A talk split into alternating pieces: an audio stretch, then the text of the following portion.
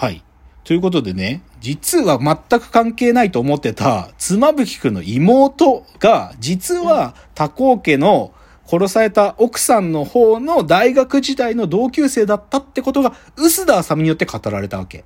で、臼田あさみは、その、道島ひかりのことをね、そういうふうに内部生に紹介されて方法ついてって、で、内部生たちに、まあいろいろ、もう何人にも体許すみたいな、その道島ひかりを、節操がないですよね、とか言って、なんか野心が強いっていうかっていうわけよ。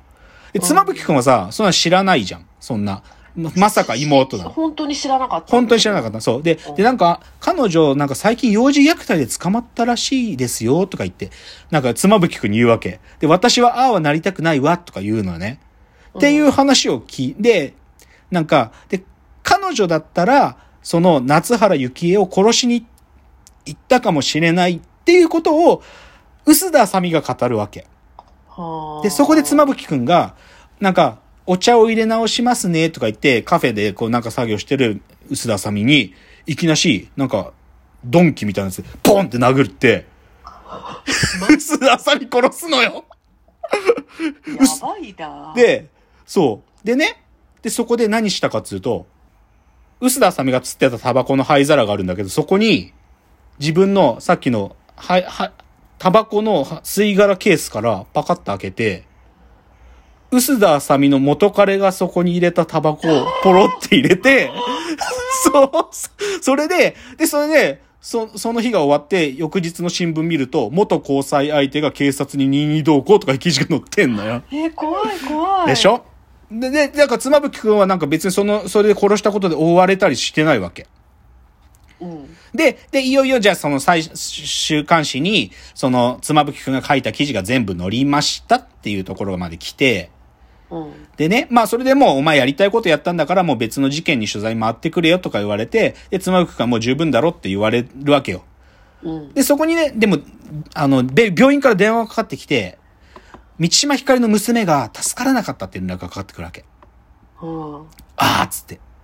でね、で、こっからすごいんだけど、そっからね、じゃあ今ここまで妻夫木くんが殺しをし、だけどはい別の人に罪をある意味追っかぶせて、で、雑誌の取材自体は終わった。で、道島ひかりの衰弱してた娘が死んじゃったってところまで来て、道島ひかりのシーンになるのね。で、道島ひかりが、おそらく精神科医との病、その病室の中で、いつもの精神科医の、ま、前の席に座って喋ってるシーンなんだけど、で、うん私ね、ずっと赤ちゃんが欲しかったんだと。ずっと一緒にいてくれる人と、その人の赤ちゃんが欲しかったんだけど、でも、私の赤ちゃん笑ってくれないのっていうの。抱きしめたいのに、体が動かないのとか言うわけ。でねで、それはでも、で、私はだからそういう、普通の家庭がやりたかったらそういうことできなかったっつって、で、道島ひかりが大学時代のことを回想するのね。で、もうね、高校卒業してから、ある意味自分はシングルマザーでそんな境遇の悪い家柄で、だけど大学に入ったら人生変わるかもと思って、だから慶応必死で受けたのって語るのね。うんで、慶応入ってみたら、でもそこにも格差社会がある。あ、格差社会じゃないんですよ。階級社会なんですよって語るのね。うんだから内部生と外部生となって、でもね、その内部生の中でも、その、あ、外部生が、そこに入ってる人がいたのって。それが夏原さんっていうわけ。で、夏原さんすごい綺麗だったんだとか言って。で、夏原さん私のことを誘ってくれて、その、いろんなとこ連れてってくれたの、つって。で、うんだけど、なんか、男の人になんか抱かれたとかいう話はしないのね。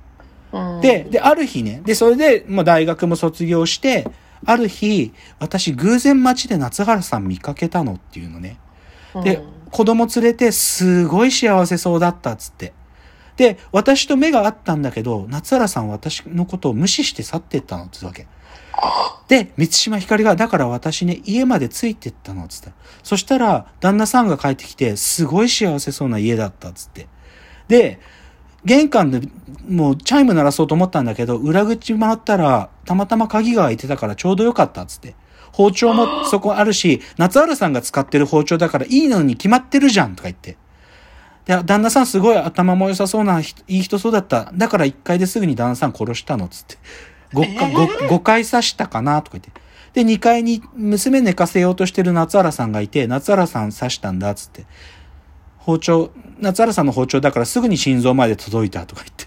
で、ポロポロ語ってんのよ。で、で、しで最後シャワー浴びて帰ったわっていう風に告白し、喋ったところで、その病室のま、扉がガチャって開いて、平田光が入ってきて、誰と喋ってるんだいって言ったの。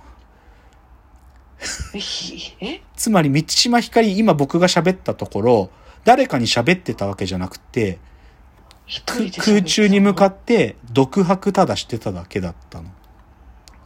で、それでね、平田光が何伝えたか、まあ、は、それではあ入ってきたじゃん？誰と話してたんだい？つって、ん？誰とも？とか言ってるの。で、私が伝えることになったんだけど、つって、娘の千尋ちゃんが亡くなったって連絡があったって言って、満島ひかりが短く笑うのね。ああ、そうなんだ、とか言って。うんで、でね、だから、ここまで結局まだ満島ひかりがやったってことも分かってないんだよ。誰にも分かってない。あでね、で、こっから、じゃあね、その、浜田まり、弁護士の浜田まりが、その、妻夫木くんと満島ひかりの母親に会いに行くんだよ。はい母親に会いに行って、で、母親に、で、母親が会ってくれる。実際母親は今別の、もう旦那と息子がいて、幸せそうに暮らしてんだけど、そこで母親に聞くわけ。なんで、満島ひかりたちをきちんと育てられなかったのかって聞くんだけど、母親が言うのは、私はあの子たちの時のような失敗を、今はししたくないから前向いて生きようと思ったとか、なんか今、今のことしか考えてないわけ。だから、なんか、満島ひかりが妊娠して、あなたを頼ってきた時に、あなたを、それを、なんか、満島ひかりに寄り添ってあげなかったんですか？とか、まあ、浜田まりは聞くわけ。ううんーん、とか言って、それで、その母親がね、でも内緒で埋める産婦人科はないかって光子が聞くから、そこだけは答えたわ、つって。だから、満島ひかりは、妊娠したっつって母親のとこ来たんだけど、内緒で産みたいっつって、内緒で埋めるとこ探して産んだんだっていうわけよ。で、で、浜田まりは、多分、実父ね、満島ひかりの実父。つまり、満島ひかりが性的虐待してた、その実父が満島ひかりの娘の父親うんだって思ってたんだけど、そのね、母親が、なんか誤解してませんっていうわけ。なんか誤解。で、最後。うん満島ひかりと妻夫木くんが面会してるシーンで、満島ひかりが、私秘密って大好き。誰にも言えない秘密っていいよね。つって、妻夫木くんと笑ってんのね。で、私、あの子に手を挙げたこと一回もないよ。ありがとうね、お兄ちゃん。お兄ちゃんだけだよ。私の味方。大好きなのはお兄ちゃんだけ。つって。つまりね、満島ひかりの腹の子って、妻夫木くんの子だった。怖すぎるわ。そう。で、で、さで、これで、で、最後のシーンが雨の日で、またバスに乗ってんだけど、妻夫木くんが。で、うん最後、バスに乗ってて、横に妊婦さんが立ってて、妻夫木くんが僕次降りるんで、つって、妊婦さんに席を譲って終わるの。なになになにそれ。この映画、煽り文句、3度の衝撃って書いてあるの。3度の衝撃何か整理するよ。1個目。うんその多幸家一家殺人事件。で、これに、それを取材してた妻夫木くんの目的は何かって言ったら、妹のために復讐しようとしたのかなって一瞬思うじゃん。違うんだよ。妻夫木くんの意図は、犯人に気づく奴がいないかってことを改めて取材することで自分で確かめて、犯人につながるようなことをく喋る奴が出てきたら、そいつを口封じするために取材してたの。だから臼田さんにぶっ殺したの。これが妻夫木くんが殺した理由1。次怖、二度目の衝撃。みつこが、さっき満島ひかりが誰もいない部屋で犯行の一部始終を告白した。つまり、満島ひかりが殺した、多幸家を殺した犯人であるってことを知ってるのは、満島ひかり本人と、おそらく妻夫木くんしかいないんだよ。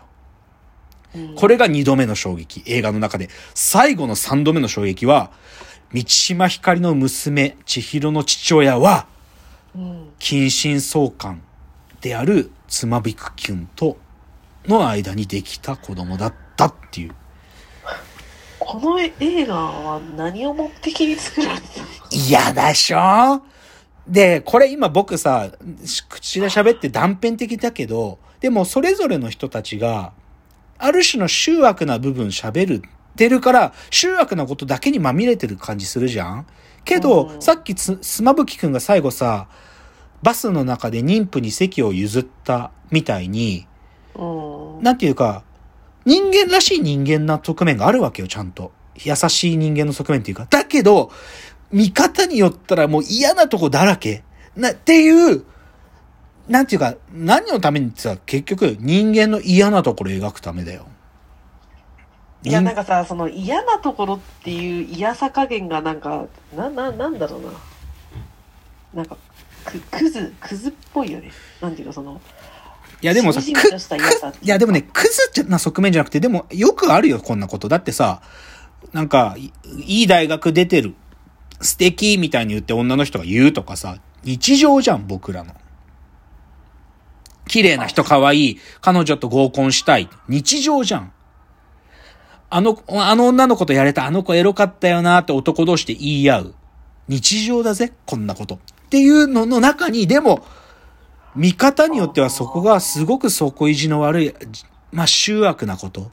そういうものがたくさん含まれているっていうことを描きながら、けど、もっと暗いものがそこには、もっとね、その、奥底にそういうもっと黒いものを持ってる人たちもいるってことを書いてる作品。